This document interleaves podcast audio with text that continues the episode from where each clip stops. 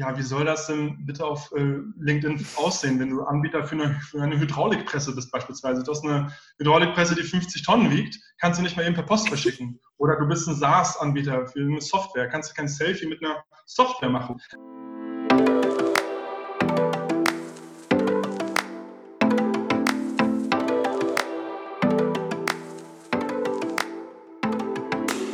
Hallo meine Lieben, es freut mich, dass ihr mal wieder zu einem Interview eingeschaltet habt. Äh, heute tatsächlich zu einer Folge, auf die ich mich sehr gefreut habe, weil ich selber unfassbar viele Fragen habe, die ich zu diesem Thema beantwortet wissen will. Und zwar habe ich mir heute zu einem sehr prekären Thema, ich nenne es einmal beim Namen, wie es jeder kennt, und dann switche ich auch auf den generell verträglicheren Begriff. Ähm, es geht ums Thema B2B-Influencer. Und dazu habe ich mir keinen geringeren ins Boot geholt als den lieben Arian. freut mich, dass es geklappt hat. Hallo Caro, ja, freut mich auch sehr. Freut mich auch sehr. Cool. Ähm, ja, ich habe äh, mir Arian nicht ohne Grund dazu geholt, äh, weil er mit als einer der ersten mit seinem Unternehmen Swings sich um die Vermittlung von Opinion Leadern an äh, Unternehmen gewagt hat, die tatsächlich auch auf der Suche nach diesen Meinungsführern sind, wenn man es so umschreiben will. Aber ich würde sagen, Arian, ähm, fang doch einfach mal ganz kurz an. Erzähl unseren Zuhörerinnen und Zuhörern, wer du bist und was du machst. Ja, sehr gerne, liebe Caro. Ähm, also ich bin der Arian und äh, wir machen das jetzt seit ja dann doch ähm, einem guten Jahr, dass wir ähm, den B2B ja, Unternehmern, B2B-Anbietern ermöglichen, dort sichtbar zu werden, wo potenzielle Käufer noch wirklich aufmerksam Inhalte konsumieren. Und das ist eben auf den Profilen der Meinungsführer auf LinkedIn. Dort erreicht man sie noch wirklich. Ja, dort gucken sie Videos bis zum Ende, dort holen sich ihre Tipps ab. Und ähm, ja, da organisieren wir Kooperationen und Kampagnen zwischen ja, Unternehmen und Konzernen jeglicher Größe aus unterschiedlichen Sektoren der Industrie mit den jeweiligen Meinungsführern dieser Branche, die auf LinkedIn eine große Reichweite haben. Genau, mhm. das ist das, was wir machen. Okay, wie muss ich mir denn, also ähm, das Thema ist tatsächlich ähm, auch etwas, was ja in den letzten Wochen und Monaten meiner Meinung nach, äh, berichtige mich gern, wenn ich falsch liege, immer mehr in den Fokus rückt. Ähm, ich hatte es neulich mit ein paar äh, Bekannten drüber. In Amerika ist das Thema ja schon relativ groß, wenn man es mit Deutschland oder dem deutschsprachigen Markt vergleicht äh, und schwappt jetzt so langsam in den Dachraum. Ähm, wie muss ich mir das denn vorstellen, wenn ich als Unternehmen sage, ich möchte einen Opinion Leader ähm, buchen bzw. engagieren, der mich bei meinem Marketing unterstützt? Wie funktioniert das mit euch? Genau, zunächst einmal ähm, schauen wir uns da den Markt an. Wir entscheiden, ähm, wer in diesem Sektor als äh, Meinungsführer dort in Frage kommt für eine Kooperation, eventuell schon als Teil unseres äh, Influencer-Netzwerks zur Verfügung steht. Und ähm, da hilft uns meistens eben die, äh, die Business-Plattform LinkedIn. Viel läuft auch über Twitter. Und äh, das sind eben die beiden Plattformen, die jetzt für viele ja, B2B-Vertriebs- und Marketingabteilungen immer interessant, äh, interessanter werden, weil die Messen ausfallen, Veranstaltungen ausfallen und man eben schauen muss, wo man Online-Kontaktpunkte ähm, ja, produzieren kann mit äh, potenziellen Interessenten. Und ähm, da viele B2B-Anbieter äh, eben jetzt neu sind in, auf LinkedIn, jetzt erst starten wollen damit, haben sie noch keine eigene organische Reichweite und ähm, arbeiten diesbezüglich eben mit ähm, den reichweite starken Pionieren ihrer Branche zusammen. Und ähm, genau, da gibt es verschiedene Wege, wie man diese Meinungsführer finden kann. Und äh, da gibt es auch verschiedene Wege, wie man mit ihnen dann schlussendlich äh, kooperieren kann. Also wie man auf deren LinkedIn-Profil sichtbar werden kann. Da gibt es Best Practices.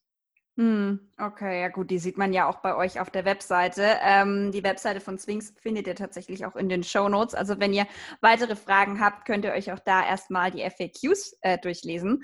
Ähm, ich habe ja gerade das böse Wort mit I benutzt im, äh, im Teaser, ähm, was, wenn ich ehrlich bin, bei einigen unserer Hörer sicherlich negativ konnotiert ist einfach weil in den letzten Jahren dieser Berufszweig in vielen Fällen auch durch den Dreck gezogen wurde.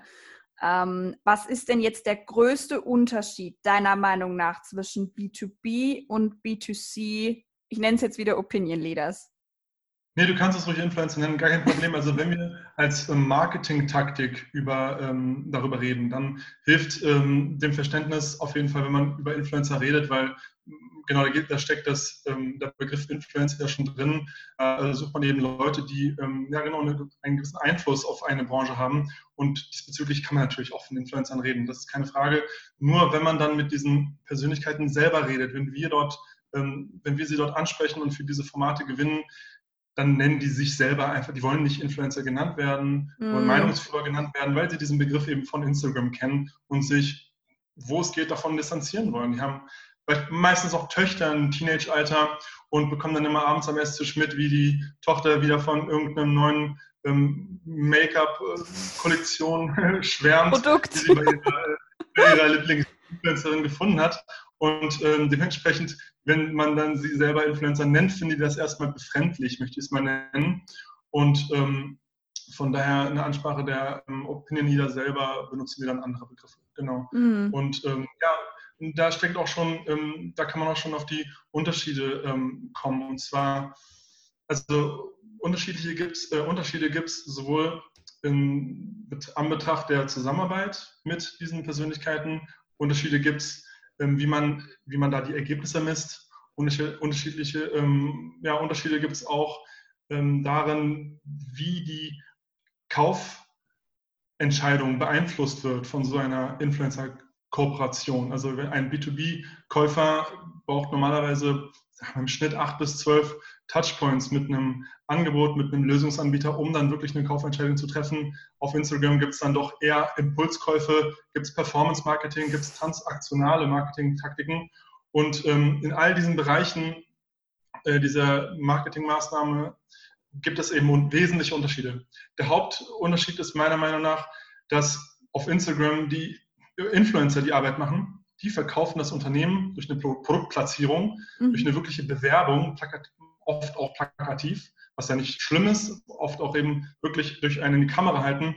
Und ja. auf LinkedIn im B2B-Kosmos muss der Wortführer des jeweiligen Unternehmens mitverkaufen, sage ich mal, selber auch als, als Gesicht, als Spokesperson des Unternehmens in Erscheinung treten, auf Augenhöhe mit dem Meinungsführer über das Fachthema reden und ähm, quasi auch, also kollaborativ diesen Content erstellen, wo eben auf Instagram der Influencer selbstständig die, ähm, ja, die Federführung über das Creative hat, nenne ich mal.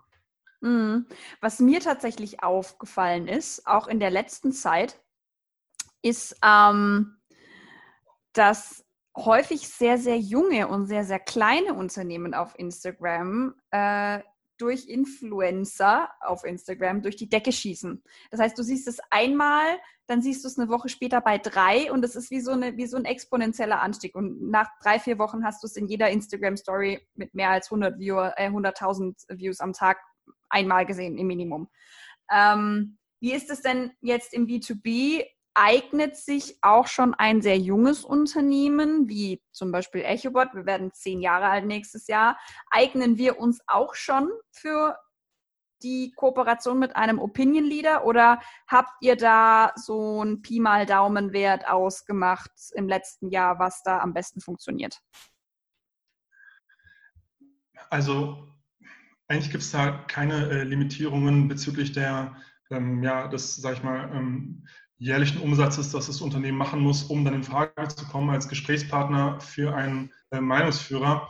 Ähm, wir haben auch schon viele äh, junge Unternehmen, die gerade in der Skalierungsphase sind, äh, sagen wir Startups ab Series A, äh, gute ähm, Ergebnisse erzielt äh, bei diesen Kooperationen, aber auch für Konzerne, DAX-Unternehmen. Also da, da gibt es eigentlich keine, also was die Größe des Unternehmens betrifft, keine Einschränkungen, außer vielleicht, wenn jetzt ein wirklich namhafter Pionier der IT-Branche beispielsweise sich jetzt nicht mit dem zehnten Coach und mit der fünften Selbstständigen ähm, gemeint hat, ja, also natürlich ist auch der auf seine eigene Autorität bedacht und ähm, möchte, sag ich mal, Best-Case-Szenario, dass internationale Konzerne ihn dann nach seiner Meinung fragen im Rahmen dieser Kooperation, wo auch wirklich das Unternehmen selber ein Argument für ihn ist, was sich mit ihm zeigen will öffentlich. Und ähm, seine Themenautorität da eben untermauert, wenn regelmäßig ein Audi oder ein Mercedes ihn nach seiner Meinung fragt, wie sich die Digitalisierung in Deutschland entwickelt. Ähm, genau, das heißt, ähm, eigentlich gibt es da keine Beschränkungen. Am Ende des Tages ähm, muss man schauen, ob die Branche stimmt. Es gibt Branchen, da beißen wir derzeit absolut auf Granit. Das ist die Cybersecurity-Branche, das ist Chemietechnik, das ist ähm, ja, dann gibt es noch Internet of Things, wie zukunftsträchtig diese Branchen auch sein mögen, wirkliche ähm, ja, Meinungsführer, die auf LinkedIn ja, auf LinkedIn oft und ähm, PR ähm, trächtig ihre Meinung sagen und viele erreichen, gibt es einfach noch nicht. Da sind die mhm. klassischen Industrien wesentlich weiter. Okay. Wie ist es denn? Ähm, ihr, merkt schon, ich habe unfassbar viele Fragen mir aufgeschrieben für dieses Interview, ähm, weil es mich vielleicht auch, weil ich Millennial bin, einfach extrem interessiert. Ähm, vor zwei oder drei Jahren, lass es vier Jahre gewesen sein, also 2016, hatte ich das Gefühl, es gab einen Boom auf Instagram und auf einmal gab es von heute auf morgen gefühlt 500 Millionen Influencer. Jeder mit mehr als 10.000 Followern war auf einmal Influencer. Ich habe letztes Jahr eine Folge bei irgendeinem Podcast angehört. Ähm, da ging es darum, dass knapp 150.000 Menschen Stand letztes Jahr Februar im deutschsprachigen Markt ihren Hauptlebensunterhalt mit Instagram bestreiten. Die einigen eben etwas größer, die anderen im etwas kleineren Format. Ähm, gibt es denn Voraussetzungen, die man erfüllen muss, auf LinkedIn, um Opinion Leader zu werden, weil auf Instagram plakativ scheint es manchmal zumindest so, dass man sich selbst gut in Szene setzen muss, in Videos, auf Bildern etc., in seinen Stories, ähm, um eben da schnell auch an Reichweite zu gewinnen. Ähm, Reichweite im B2B-Kosmos ist, ähm, wenn man sich die Meinungsführer anschaut, ein absolut ähm, ja, untergeordnetes Kriterium. Es ist natürlich die Grundvoraussetzung, dass er eine Reichweite in die Zielbranche hat, absolut. Aber ähm, viel wichtiger als das ist, dass er eine, dass er eine ähm, Themaautorität, dass er ein Standing in seiner Branche hat. Also, dass er nicht nur auf dem Papier 50.000 Follower auf LinkedIn hat, ähm, die dann aber, ähm, ja, wo er dann aber jeden Tag über äh, sag ich mal, Katzenfotos postet oder, oder virale TikTok-Videos auf LinkedIn postet. Also die reine Followerzahl äh, ist nicht alleine zu betrachten, sondern man muss sich anschauen, wen erreicht er mit seinen Beiträgen? Hat er einen Werdegang in dieser, in dieser Branche? Hat er sich in den letzten 15, 20 Jahren seines, äh, ja, seines, seiner Karriere regelmäßig mit äh, seiner Branche vernetzt, auf Messen, auf Tagungen und ähm, erreicht sie wirklich, weil er sie auch kennt, weil er mit denen teilweise essen gegangen ist und hat da einfach ein, ähm, ja, hat er eine Autorität in dem Thema, worüber er dann mit Unternehmen redet, was dann dazu führt, dass ja, Kollegen und, und äh, Verantwortliche seiner Branche unter dem LinkedIn-Beitrag ihre eigenen Kollegen, ihre Vorgesetzten verlinken, um sie auf seine Ideen aufmerksam zu machen. Hey, guck mal hier, was er hier wieder zum Thema B2B-Marketing gesagt hat. Schau dir mal an, was, ähm, was der Herr XY zur Zukunft von äh, künstlicher Intelligenz äh, zum Besten gegeben hat. Also sind seine Statements auf LinkedIn branchenrelevant oder sind sie es nicht? Das ist das äh, Hauptkriterium. Klar gibt es dann einfach Grundvoraussetzungen, was die, äh, was äh, die Reaktionen auf seine Beiträge äh, angeht. Also stößt er eine relevante Branchendebatte an, wenn er seine Gedanken auf LinkedIn äußert oder nicht. Verpuffen sie.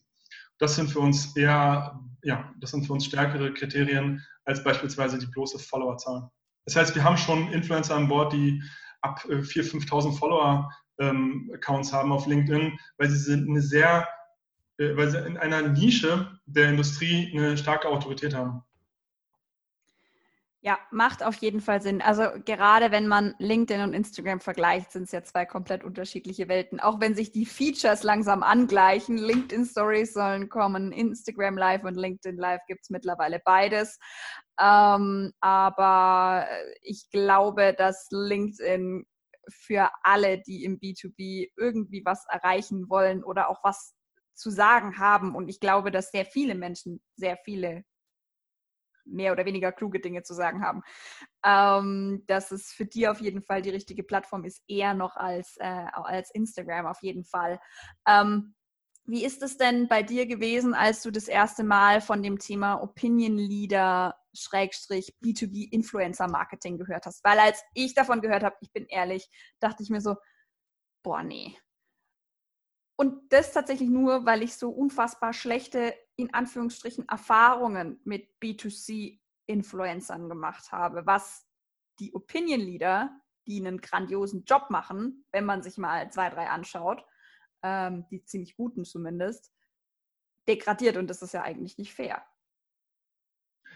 Ähm, ja, da hast du völlig recht. Wenn man die Begriffe da wirklich ähm, in einen Topf wirft, ähm, da wird man wirklich, es, es, ist ein Irrweg. Also wenn man dieselben äh, Kriterien, ähm, die man aus Instagram kennt, an eine B2B-Influencer-Kampagne auf LinkedIn beispielsweise oder auf Twitter ansetzt, dann ähm, ist es ein Schuss in den Ofen und ähm, man muss im Prinzip alles vergessen, was man von Influencer-Marketing auf Instagram, TikTok, YouTube, Facebook meinetwegen auch gelernt hat und sich diesem, diesem ja, neuen Spektrum Meinungsführer, ähm, Taktik Meinungsführer Marketing im B2B auf LinkedIn völlig neu widmen, um dann eben auf die ähm, Idee zu kommen, ähm, wer sind diese Influencer? Das sind jetzt nicht irgendwelche Leute, die durch Content Creation groß geworden sind, wie du es eben meintest auf, LinkedIn, auf Insta, wo man einfach nur sich schön inszeniert, sondern die durch eine Karriere groß geworden sind, die zu 80 Prozent, also 80 Prozent der Opinion Leader unseres äh, Netzwerks sind einfach in führenden, in führenden Positionen in Konzernen angestellt und leisten da seit 20 Jahren Bedeutendes und haben deswegen eine Autorität in ihrem Thema. Und ähm, andererseits muss man sich auch äh, anschauen, wie da die Zusammenarbeit daneben stattfindet. Also auf, LinkedIn, äh, auf Instagram verschickst du dann als Beauty-Anbieter, beispielsweise auf Instagram, sage ich mal, gibt es ja die, die, die, vier großen Themen. Es gibt Sport, also für Influencer-Marketing zum Sport, es gibt Travel, es gibt ähm, Beauty, es gibt Fashion, Food, vielleicht noch fünf, klar, die fünf würde ich mal sagen, wo ich dazu sagen muss, ich bin äh, für B2C Influencer Marketing echt kein Experte, aber dort verschickt man dann das Produkt, was man platzieren will, per Post an den Influencer, der hält das in die Kamera und macht das so zum Teil seiner Realität.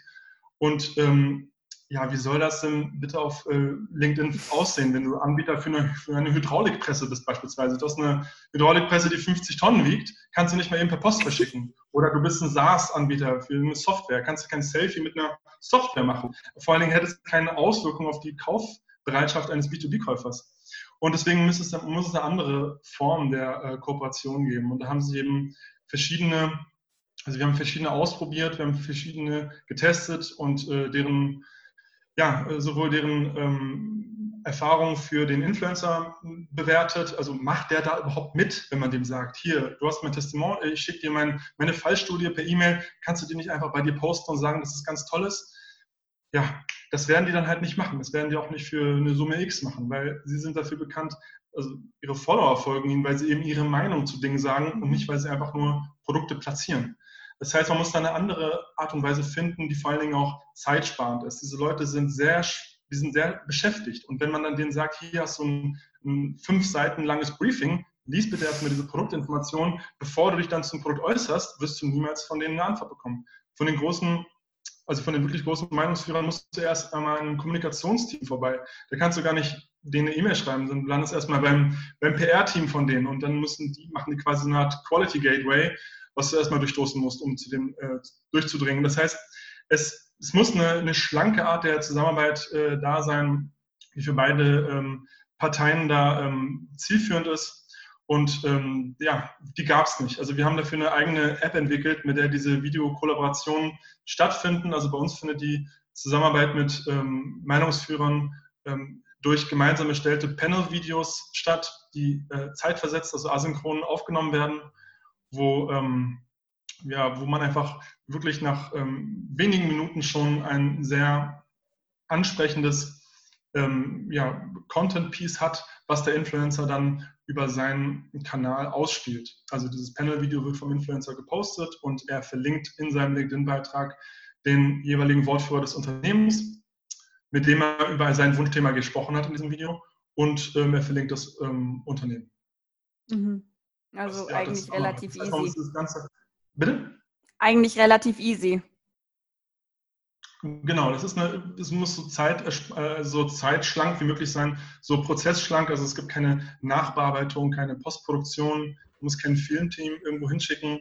Und ähm, ja, nee, auch das findet noch sehr oft statt. Also viele der Opinion Leader, die wir ansprechen, bekommen auch selber oft Anfragen und ähm, dann sagen die uns, ja, wir haben regelmäßig Filmteams bei uns, die Unternehmen uns schicken, um bei uns halt zu filmen und dann das hm, fertige Material dann eben zu posten. Das sind teilweise Prozesse, die auch Monate dauern können und äh, wo dann die, äh, ja, die Meinungsführer irgendwann sagen, okay, nee, das ist mir noch ein bisschen zu viel Aufwand.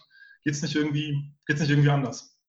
Mm, klar, auf jeden Fall. Also wäre mir wahrscheinlich auch zu blöd, jede Woche mit, also zwei Filmteams bei mir im Büro rumstehen zu haben. Mal ganz abgesehen ja. davon, dass ich in einem Büro mit mehreren Menschen arbeite, die fänden mich dann nach spätestens einem Monat nicht mehr so furchtbar cool. Die fänden das wahrscheinlich sogar ziemlich doof. Ja, ähm, genau.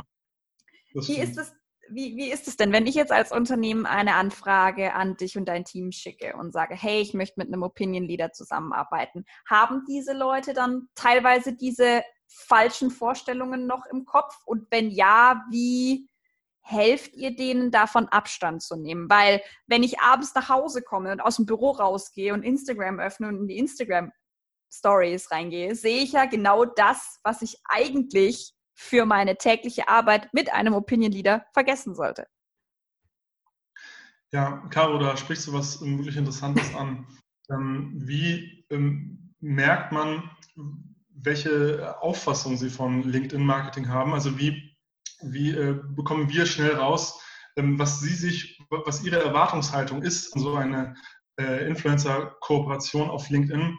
Und ähm, da stellen wir einfach Fragen. Also wir versuchen zu ermitteln, was die unternehmensinternen äh, Content-Strategien für LinkedIn sind. Also wie viele Kapazitäten werden da ähm, in LinkedIn als Kommunikationskanal, ich sage mal bewusst nicht Vertriebskanal, sondern als Kommunikations- äh, und Distributionskanal der Markenbotschaft investiert, äh, wird, welche Metriken der Erfolgsmessung werden da angesetzt, wenn das Marketing- und Vertriebsteam jetzt äh, delegiert bekommt, ihr macht jetzt drei LinkedIn-Beiträge pro Woche, misst man deren Erfolg an Leads, generierten Leads pro Beitrag? Wie macht man das? Ähm, und wenn wir dann, wenn wir feststellen, okay, das passt, die haben gesehen LinkedIn als das, was es ist, und zwar eine Awareness-Plattform, keine, keine Kaufplattform. Ich weiß nicht, wann du das letzte Mal auf LinkedIn unterwegs warst und dir gesagt hast, okay, ich suche jetzt, ich suche mir jetzt das nächste SaaS-Tool, was ich jetzt kaufen kann. Ich meine nicht. Die Leute sind auf LinkedIn, um sich informieren zu lassen, um sich zu vernetzen, um sich unterhalten zu lassen. Und ähm, genau, das heißt, man muss Content Pieces an Awareness-Metriken messen, wie stark sie also konsumiert wurden von der Zielgruppe. Hat es die fünf Top-Firmen erreicht?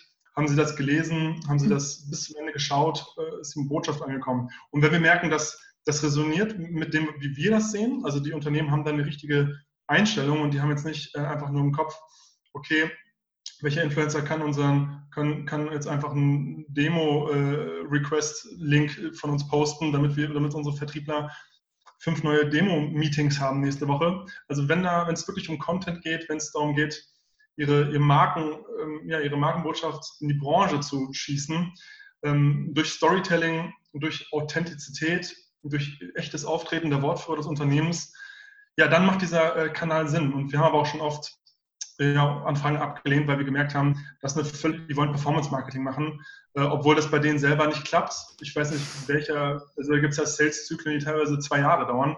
Das ist ja nichts, wo dann ein Vertriebler was postet und dann der Betrachter dann beim Erstkontakt von, von irgendeinem, ja, beispielsweise einem Investitionsgut wie irgendein Gebäude, was neu hochgezogen wird, wofür man Investoren sucht, direkt beim Erstkontakt dann den ähm, Kaufvertrag unterschreibt für, ähm, für diese Wohnimmobilie.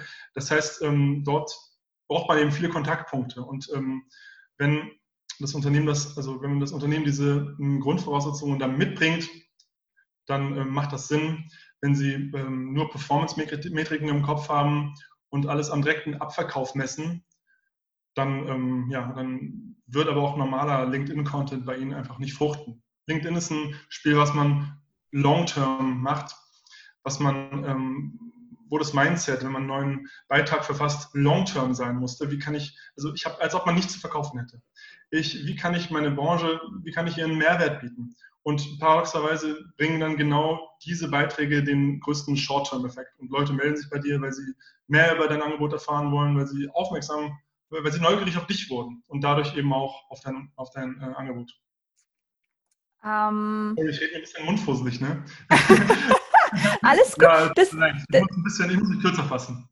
Alles und du, ich habe damit überhaupt gar keinen Stress. Wir haben uns mehr als genug Zeit geblockt und darum geht es ja auch. Ich glaube auch, dass ähm, der ein oder andere Marketer, der jetzt gerade zuhört, äh, findet, dass ich viel zu wenig Fragen stelle und viel zu wenig in die Tiefe gehe. Aber ähm, vielleicht so eine Art ähm, Three First Steps, wenn ich Unternehmen bin, ein Unternehmen bin ähm, und sage, ich habe Interesse damit mit einem Opinion Leader zu arbeiten, bevor ich meine Anfrage an euch schicke oder generell an Opinion Leader schicke.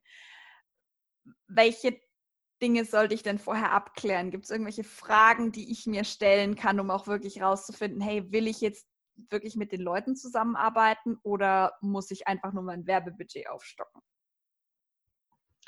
Ähm, ja, also eine äh, wichtige Voraussetzung ist, dass, ähm, dass Sie bereit sind, sich diesen neuen äh, Kommunikation, diesen digitalen Kommunikationskanälen äh, wirklich zu widmen und sie als das zu sehen, was sie sind.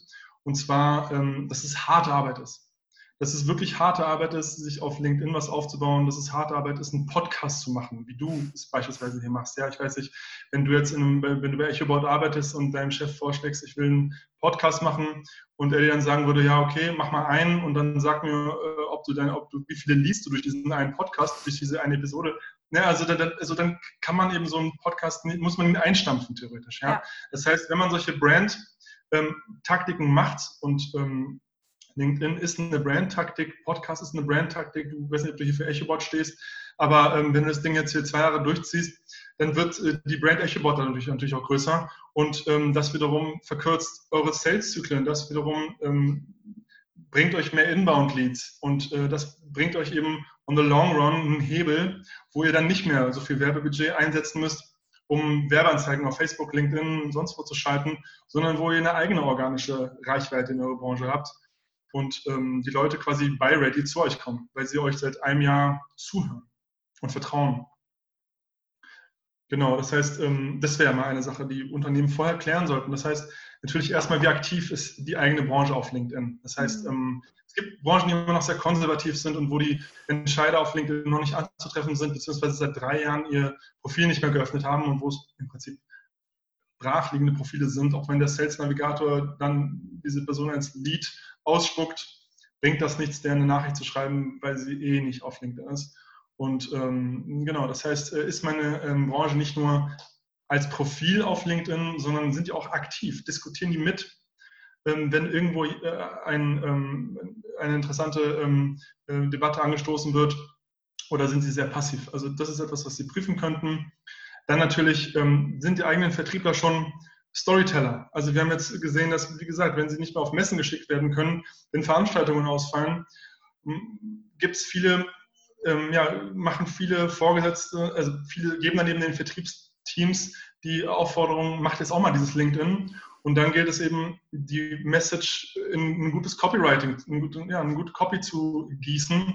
Und auch das ist natürlich erstmal eine Herausforderung. Und ähm, klar, da müssen ganz andere Soft Skills äh, erstmal aufgebaut werden auf Seiten der äh, Vertriebler, um quasi auch auf LinkedIn die Leute anzuregen und zu äh, inspirieren. Das ist ein völlig, völlig anderes Skillset, was da erforderlich ist.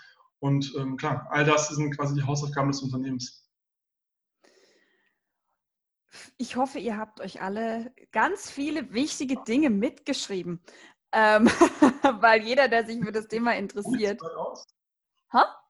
Hol ich zu weit aus? nein, nein, überhaupt nicht. Ich meine, ich habe ich hab mir doch wirklich mit gutem Grund jemanden dazu geholt, der sich mit dem Thema so auskennt und der wahrscheinlich jetzt in den letzten 30 Minuten auch das ein oder andere Missverständnis aus dem Weg und aus der Welt geräumt hat. Weil ich habe letzte Woche in dem äh, Podcast mit äh, Jan und äh, René, der tatsächlich auch ähm, dann nächste Woche Dienstag wieder neu erscheint, auch mal ganz kurz das Thema angeschnitten, dass wir heute zusammen diesen Podcast aufnehmen. Ähm, und die Jungs haben tatsächlich so reagiert und dachten sich so, hm, das ist echt tricky, weil eben, wie du vorher meintest mit der Hydraulikpresse, ich kann ja dieses, hey, ich habe hier ein neues Coffee Scrub Peeling zugeschickt bekommen. Ich finde das ganz toll. Und ich habe einen Rabattcode für euch, swipe jetzt hoch. Ähm, das, war jetzt nicht wertend gemeint, aber einfach nur als Beispiel. Das kann ich nicht mit einer Hydraulikpresse vergleichen. Ich kann mich daneben stellen auf LinkedIn und kann ein Video hochladen und kann sagen, hey, diese Hydraulikpresse ist ein Ultraleichtgewicht mit 50 statt normalerweise 70 Tonnen in der, in der Branche übrig, äh, üblich. Aber das bringt mir ja nicht viel. Das bringt ja auch meinen, meinen Zuschauern nicht furchtbar viel. Ähm, eine Sache, die mir jetzt gerade spontan noch kam, ist, wir haben jetzt sehr, sehr viel über die Plattform LinkedIn gesprochen. Ich habe ja auch schon mit Julius, der ja ähm, auch viel mit dir zu tun hat und auch mit äh, etwas immer mal wieder mit Swings zu tun hat, ähm, mit über LinkedIn gesprochen. Es gibt aber ja noch ein anderes Netzwerk im deutschsprachigen Markt, jetzt mit ein bisschen Fokus auf Mitteleuropa, und zwar Xing. Ähm, bietet sich deiner Meinung nach irgendwann in der Zukunft? Weil wir merken ja, Amerika, Deutschland sind zwei Jahre, LinkedIn, Xing sind so fünf Jahre versetzt vielleicht von der Zeit her. Ähm, glaubst du, dass es sich irgendwann noch anbieten wird, über Xing Opinion Leader anzusprechen? Weil diese ganzen grauen Eminenzen, die seit x Jahren in einem Konzern arbeiten und LinkedIn zwar haben, die nutzen vielleicht Xing viel mehr. Mhm. Ähm, also Xing ist natürlich nicht uninteressant, obwohl sie natürlich momentan, äh, obwohl ihnen gerade der Rang abgelaufen wird von LinkedIn, weil LinkedIn verstanden hat, dass Content Sharing die Zukunft äh, ist, Zukunft von Kommunikation äh, und nicht ein bloßes Updaten meines Profils, sag ich mal. Und ähm, da Xing meiner Meinung nach da noch nicht auf dem ähm, Level äh, ist wie äh, LinkedIn, was jetzt das bloße Teilen von Beiträgen angeht. Also man kann beispielsweise keine nativen Videos posten, immer noch nicht. Man muss einen YouTube-Link posten, mm. wenn man mal ein Video auf Xing kriegen will. Ähm, äh, ja, genau, da eben die Zusammenarbeit mit äh, Opinion Leadern durch gemeinsam erstellten Content und den auch ausgespielten Content, also durch den Influencer distribuierten Content stattfindet und äh, LinkedIn die stärkere äh, Content-Distributionsplattform äh, ist und eine stärkere organische Reichweite da einfach gerade bietet, nehmen wir gerade Abstand von Xing. Mhm. Jetzt ist jedem natürlich selber überlassen, ob er weiterhin auf Xing ist oder nicht. Wir wollen auch gar keine Empfehlung aussprechen, aber ähm, wir bündeln momentan unsere Aufmerksamkeit ausschließlich auf LinkedIn. Also wir haben es mit äh, Xing probiert, haben da unsere Fühler ausgestreckt und ähm, wir haben einfach gesehen, dass da weniger, ja, weniger ähm, Durchdringung, weniger Marktdurchdringung möglich ist, wenn man, wenn man ähm, einen Content äh, postet. Und ähm, ich denke mal, dass viele der Herrschaften, die gerade noch auf Xing sind, also es findet ja schon eine, eine, eine Welle des Rüberkommens statt. Also viele kommen wirklich von LinkedIn zu Xing rüber. Das lese ich auch regelmäßig auf LinkedIn als Beitrag. Ich habe jetzt den mhm. Schritt gemacht. Ich bin rübergegangen von Xing äh, zu LinkedIn. Ja. Und ähm, diese Beiträge sind dann auch meistens ähm, sehr stark engaged, weil sich viele eben da reinversetzen können und das auch eben kennen und das für die nachempfindbar ist, dieses Gefühl. Ähm, ist natürlich schade, dass da ähm, Deutschland wirklich auch den, äh, ein, ja, einen wirklich äh, vielversprechenden Player und LinkedIn-Wettbewerber dann noch jetzt gerade beim, am Verlieren ist. Und ähm, das verhält sich wahrscheinlich genau wie StudiVZ. Manche mögen sich äh, noch erinnern, als mhm. äh, StudiVZ stark war und dann eben Mark Zuckerberg ein bisschen die Handbremse angezogen hat, beziehungsweise gelöst hat und aufs Gaspedal gedrückt hat und äh, auch ein bisschen Marketing hier in Deutschland gemacht hat und auf einmal alle auf Facebook waren. Und ähm, ja, ich glaube momentan, ich habe neulich mal gelesen, StudiVZ hat einen Neustart angekündigt, ja. ob sie da noch ja. sind. Nicht. Ich habe es mir wirklich ein paar Tage mal ähm, angeschaut ich konnte bis zuletzt nicht sagen, ob sie jetzt gelauncht sind oder nicht. Ähm, ich hoffe, dass Xing ein ähnliches Schicksal erspart bleibt, aber ich ähm, befürchte es.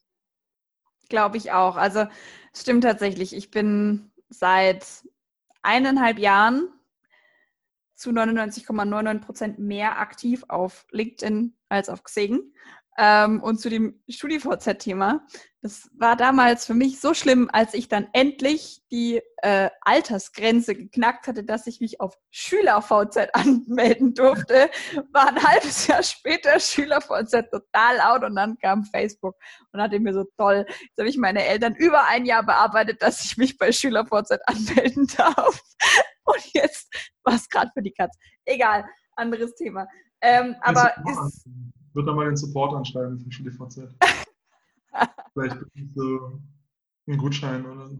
Ja, vielleicht, vielleicht. Gut, aber ich meine, das hat man ja bei vielen Netzwerken gesehen. Also es gab eben, es gab ja einiges, es gab ja ICQ und wie sie alle heißen und Knuddels und keine Ahnung was alles.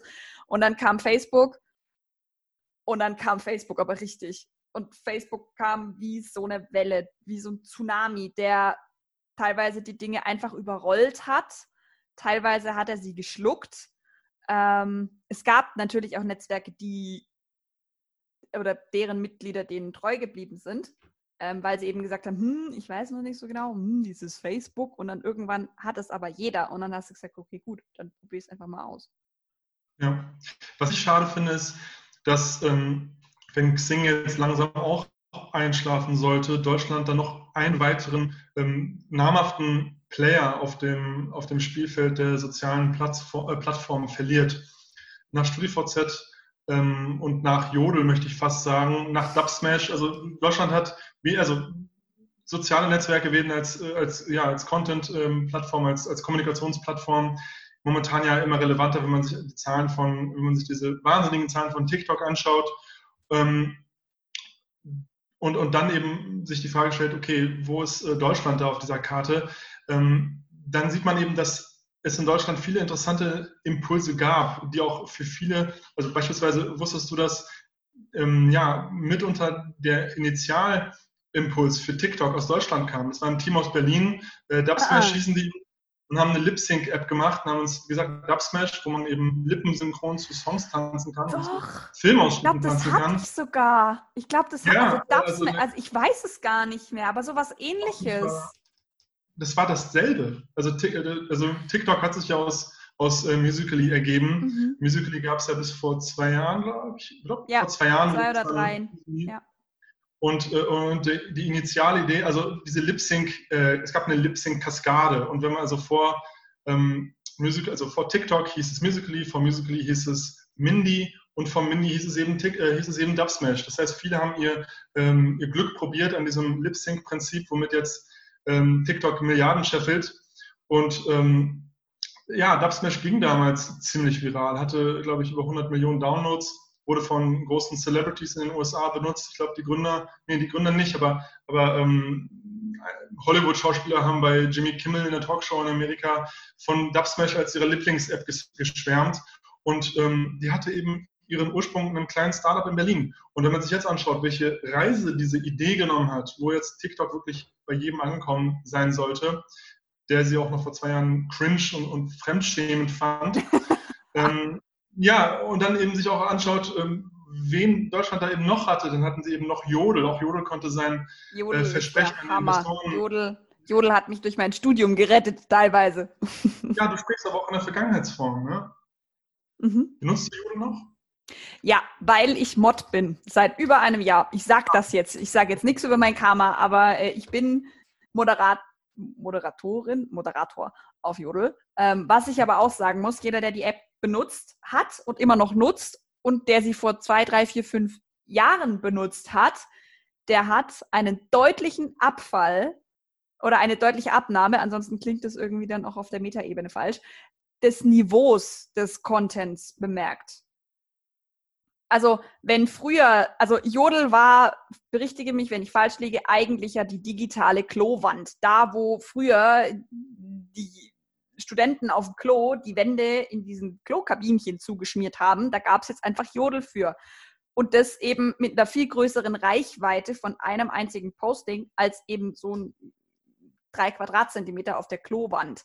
Ähm, aber wie eben aus solche Klogeschichten ähm, war das dann, also vor einem halben Jahr ist es mir wirklich auch aufgefallen. Es ist jetzt sehr viel oberflächlicher, es ist nicht mehr so studentenlike, sondern ja, wirklich stimmt. sehr wertend und das finde ich schade. Da gebe ich dir völlig recht. Das sind noch meine, also auch ich bin ein Riesenfan von Jodel. Auch wenn ich jetzt ein Power-User war, habe ich deine, ähm, deine Erfahrungen da absolut auch, ähm, ja, auch genauso gemacht. Und ähm, es kann sein, was meinst du, liegt das an der, liegt das an der Natur von einem anonymen Netzwerk, dass irgendwann die Stimmung toxischer und schlechter wird?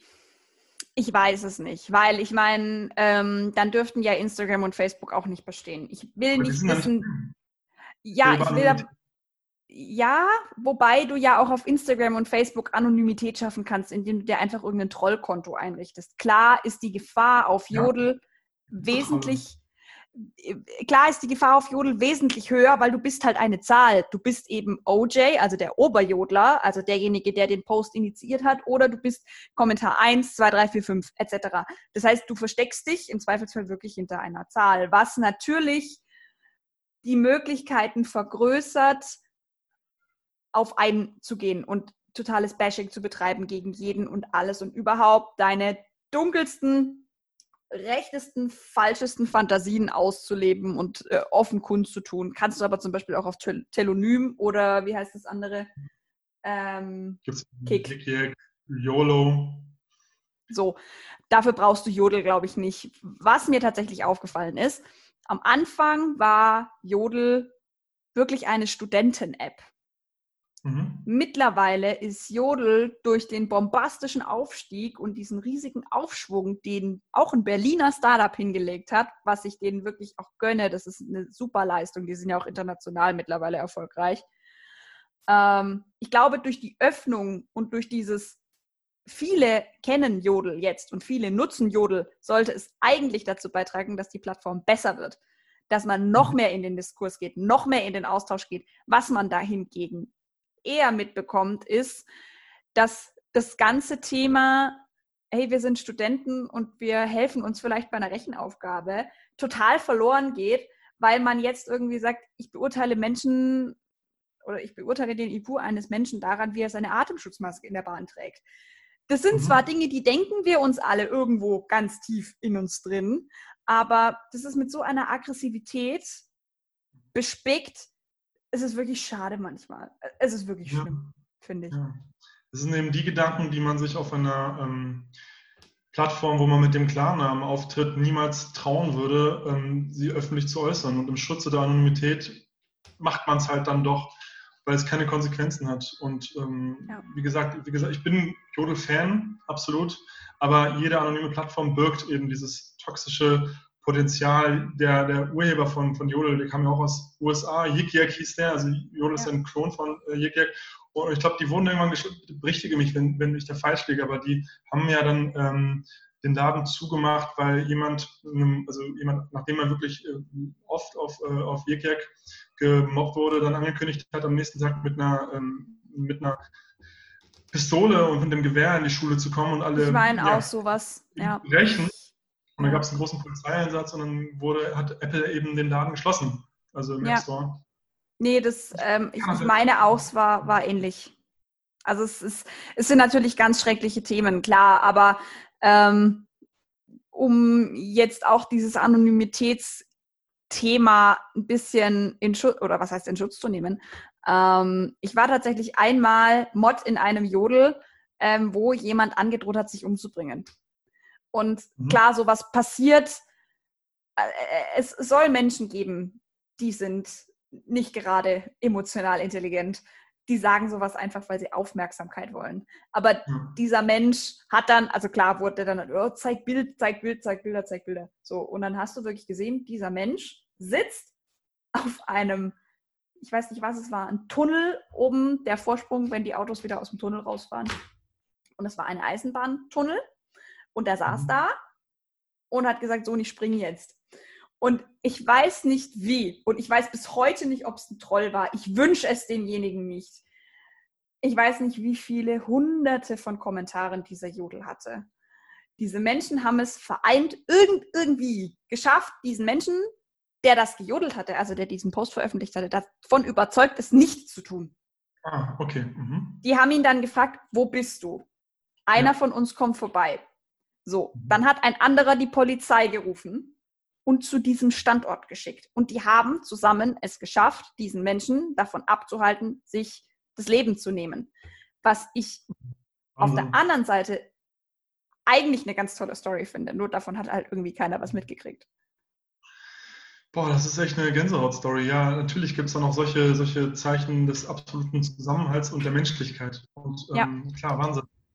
Ja, tolle Story. Ich kannte sie tatsächlich nicht. Ja, also ich kann mal gucken, vielleicht finde ich da irgendwie noch den Hashtag oder so, dann schicke ich dir den mal zu, dann kannst du es dir anschauen. Ähm, Sehr gerne.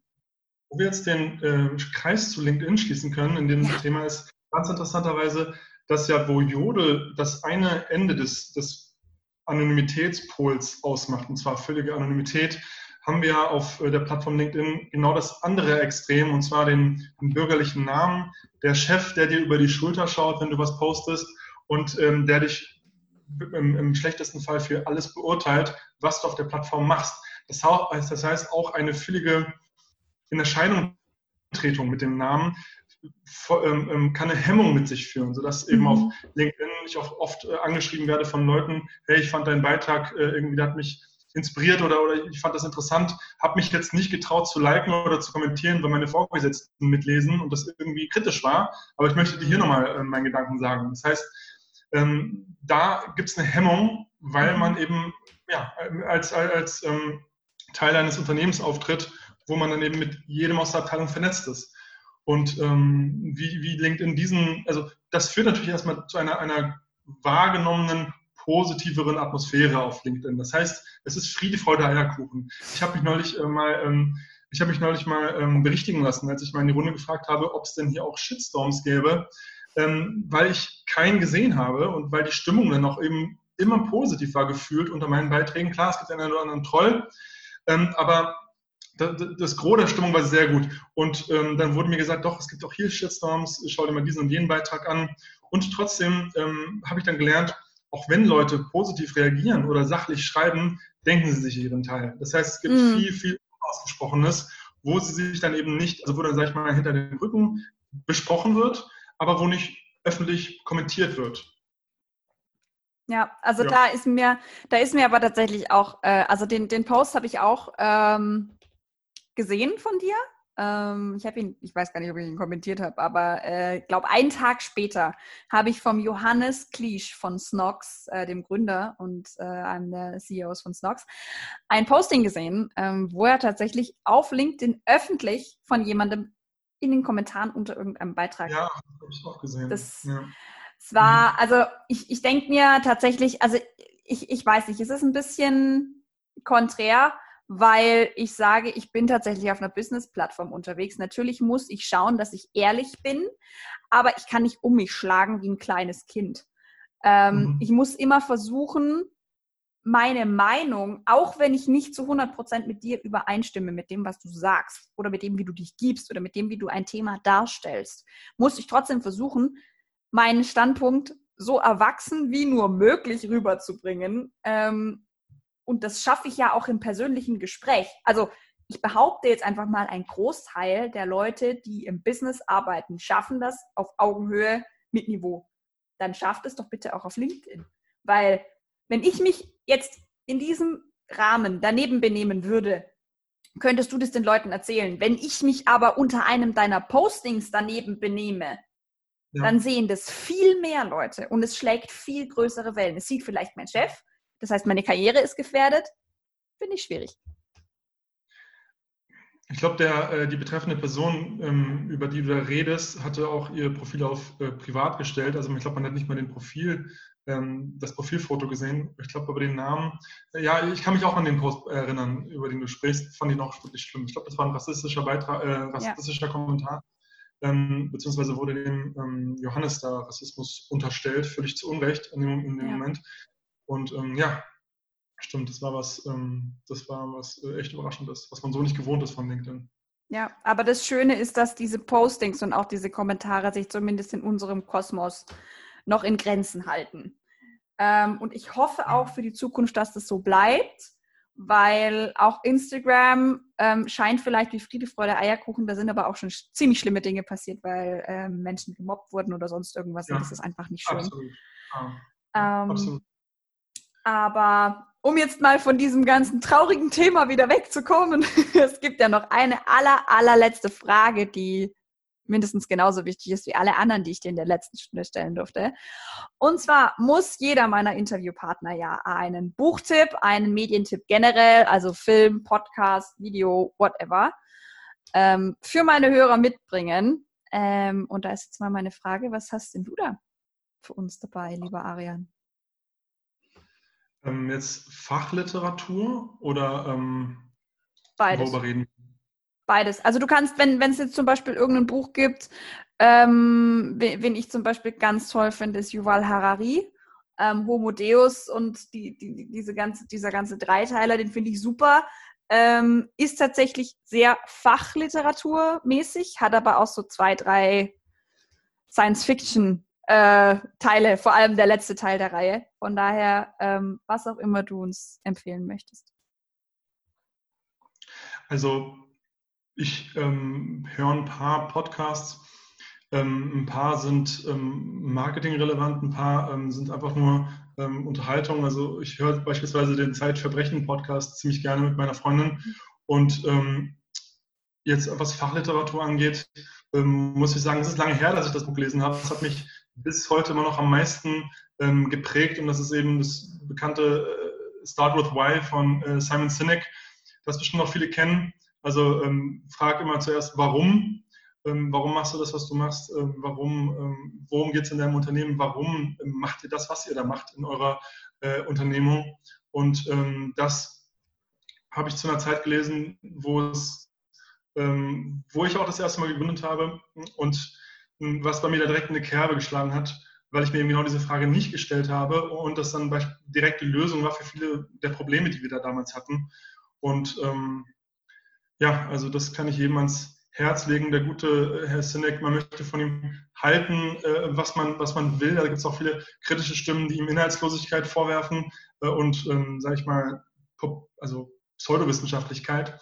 Aber ähm, er, ist, ist ein toller, toller Redner, ein toller Storyteller und ja, das ist schon mal sehr viel wert und auf LinkedIn vor allem sehr stark. Ähm, wenn man sich da mal eine Inspiration holen will, wie LinkedIn auch funktionieren kann, ich glaube, der, der, der, der reißt da die Bude ab jeden Tag bei sich auf LinkedIn und ähm, sowohl das Buch als auch äh, sein eigenes äh, LinkedIn-Nutzerverhalten ist da in dem Moment eben absolutes Vorbild auch. Und ähm, ja, das wäre auf jeden Fall da mein Buchtipp. Kennen wahrscheinlich schon viele. Also sorry in dem Moment, wenn ich euch da langweile. Alles gut. Ich glaube, also ich finde es tatsächlich eine sehr gute Basis, um anzufangen.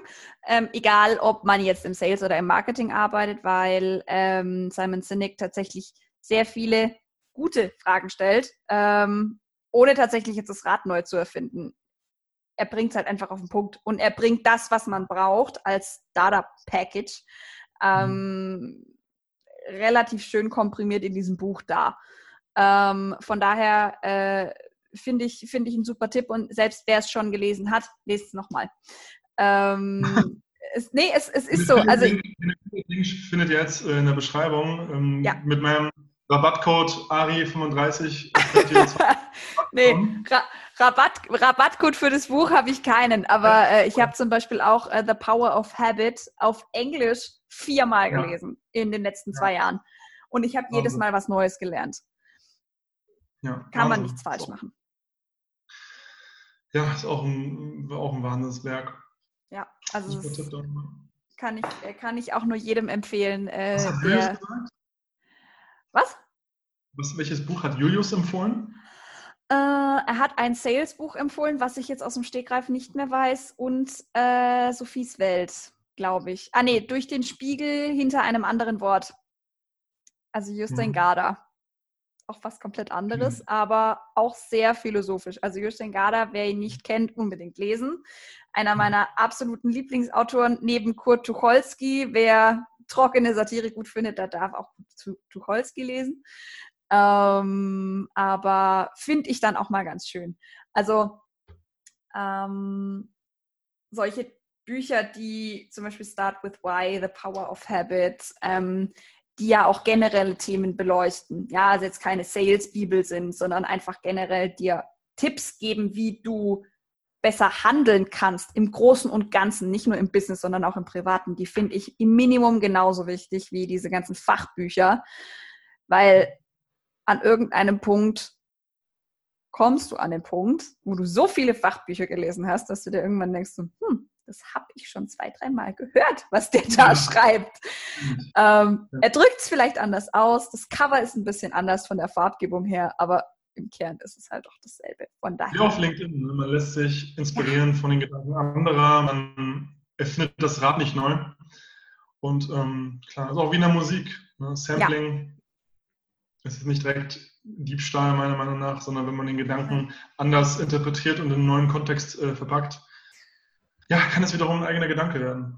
Das ist ähm, oder eben Eben, und es ist, es ist dann, es ist dann eher, also dann sieht, dann sieht es doch lieber äh, wie so eine Art Butterfly-Effekt, als ähm, jetzt so Plagiatsgeschichten. Das ist viel schöner, wenn ich das Gefühl habe, ich inspiriere Menschen dazu, etwas zu tun. Es ist doch viel schöner, als mir zu denken, boah, der hat mir nachgemacht. Wobei ich auch sagen muss, Coco Chanel hat etwas unfassbar Schlaues zu Plagiaten gesagt. Sie hat gesagt, Plagiate sind das Lösegeld für Erfolg. Das Lösegeld für Erfolg? Ja. Ja, ähm, super Satz. Ähm, Finde ich super. Klar. Man muss also. erstmal eine gewisse ähm, ja, Markenpräsenz haben, dass dann irgendein, also jetzt um bei deinem Modethema zu bleiben mit Coco Chanel, um jetzt die, ja, vielleicht chinesischen Fabriken zu den Plagiatsproduktionen ähm, der Louis Vuitton-Taschen zu bewegen.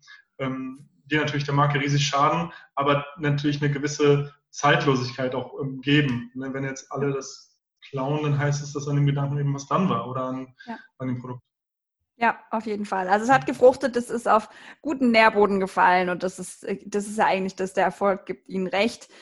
Ähm, die Milliardenverluste sind natürlich schrecklich, aber ähm, die Unternehmen können sich, wenn man so will, auch tatsächlich was darauf einbilden, dass sie es so weit geschafft haben, wie sie es geschafft haben. Vor allem, wenn man Chanel oder Louis Vuitton im, im Namen stehen hat.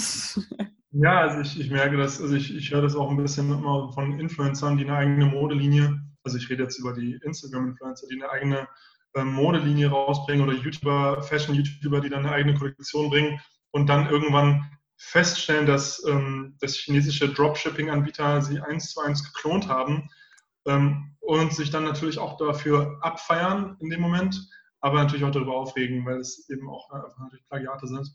Klar, es ist schon, sag ich mal, ein Ritterschlag und ein Beweis dafür, dass man, eine, dass man einen Bedarf hat. Dass, ja. dass es einen Bedarf gibt für das, was man macht und dass man da einfach was Cooles auf den Markt geschmissen hat. Ja, auf jeden Fall. Dann drücke ich die Daumen und fingers crossed, dass das mit Swings nicht passiert. Ähm. Konkurrenz belebt, das, belebt den Markt. Also ich gebe ja. jedem Marketer und die Agentur gerne, gerne ähm, stehe gerne Rede und Antwort, äh, um diesen äh, Markt ja gemeinsam zu gestalten und aufzubauen. Also es ist genug für alle da. Perfekt. Dann würde ich sagen, verlinke ich dein LinkedIn-Profil in den Show Notes ähm, über deinen Buchtipps, damit jeder, der noch Fragen hat, sich auch gerne direkt an dich wenden kann. Ähm, und dann äh, bedanke ich mich an der Stelle bei dir. Es war unfassbar informativ. Es hat richtig viel Spaß gemacht, über das Thema zu reden. Ich hoffe, wir konnten ein, zwei Missverständnisse aufklären und euch entertainen und unterhalten. Und ähm, ja, danke dir, Ariane, dass du da warst. Ich bedanke mich auch sehr bei dir. Caro, vielen Dank für das tolle Format. Danke, dass ich hier sein durfte. Gerne. Ich wünsche euch eine super Woche. Ähm, es ist Freitag, wenn die Folge rauskommt. Das heißt, Ihr habt quasi schon Wochenende. Äh, genießt, euer lang, äh, genießt euer langes Wochenende, Urlaub, whatever. Äh, happy Selling nächste Woche und wir hören uns. Bis dann. Macht's gut. Ciao, ciao.